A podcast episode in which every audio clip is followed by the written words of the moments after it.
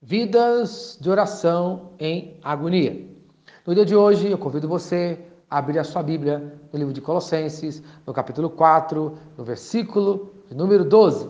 Saúdo-vos, Epáfras, que é dentre vós servo de Cristo Jesus, o qual se esforça sobremaneira, continuamente, por vós, nas orações, para que vos conserveis perfeitos e plenamente convictos em toda a vontade de Deus. Amém e amém. O encontro do missionário com o índio. Certa vez, o índio chega até o missionário e oferece seu cinto sagrado para Deus. E o missionário responde que Cristo não pode aceitar tal sacrifício. Passado algum tempo, o índio volta novamente com seu arco, com as suas flechas, com as suas peles, trazendo a sua oferta para Deus. Mas o missionário diz novamente que Cristo não pode aceitar tal sacrifício. O índio, muito perturbado, volta no dia seguinte e diz para o missionário que ele entregará a sua cabana, a sua esposa, seus filhos, tudo por paz e perdão. E novamente o missionário responde que Cristo Jesus não pode aceitar tal sacrifício. O chefe indígena pareceu surpreso por um momento, até que ele disse, gritando e chorando, olhando para o missionário: Aqui, Senhor, leve o pobre do índio também. Então o missionário responde: O presente do índio foi aceito.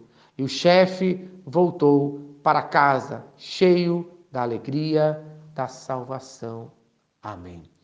Nós aprendemos nessa pequena história que Cristo Jesus, Ele quer é a nossa vida. O maior bem que você tem para dar é a sua vida.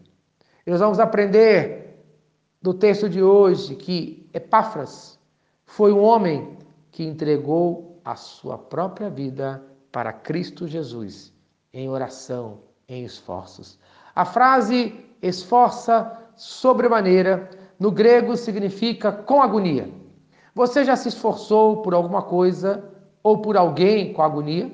Você sabe o que significa agonia? Agonia significa respiração ruidosa dos moribundos, aflição ou sofrimento agudo de origem física ou moral. Eu posso pegar essas definições e chegar as seguintes conclusões. Primeira conclusão é que a vida cristã de muitos de nós é igual à respiração dos moribundos, está morrendo. Segunda conclusão é que a vida cristã de poucos de nós é igual à de Epáfras, que orava com aflição, com sofrimento pelos outros, pela vida física e moral. Em Filemão, no capítulo 1, Versículo 23, Paulo fala: prisioneiro comigo em Cristo Jesus, isto é, Epáfras era um voluntário nos sofrimentos. Este homem, ele era um voluntário em cadeia, estava preso voluntariamente para servir a todos no nome de Cristo Jesus. E posso ainda chegar a uma terceira conclusão: é que a vida cristã de muitos vai ser vomitada por Deus conforme fala Apocalipse capítulo 3, versículo 16. Assim, porque és morno e nem és quente nem frio, estou a ponto de vomitar-te da minha boca. E eu pergunto: como está a sua vida de oração? Como está a sua vida cristã? Infelizmente, a vida cristã de muitos está morrendo, está a ponto de ser vomitada. No dia de hoje, eu quero que você pense: como está a sua vida diante de Deus? Pense nisso e que Deus te abençoe. Amém. Certa mensagem abençoa a sua vida. Compartilhe com quem você ama. Vamos orar? Pai querido, Deus de amor. No dia de hoje eu clamo, Pai, as tuas misericórdias. Eu clamo agora, Senhor, conserve perfeito agora a cada um que ouve esta mensagem. Senhor, que no dia de hoje cada um entenda a sua vontade. No nome de Cristo Jesus. Amém e amém.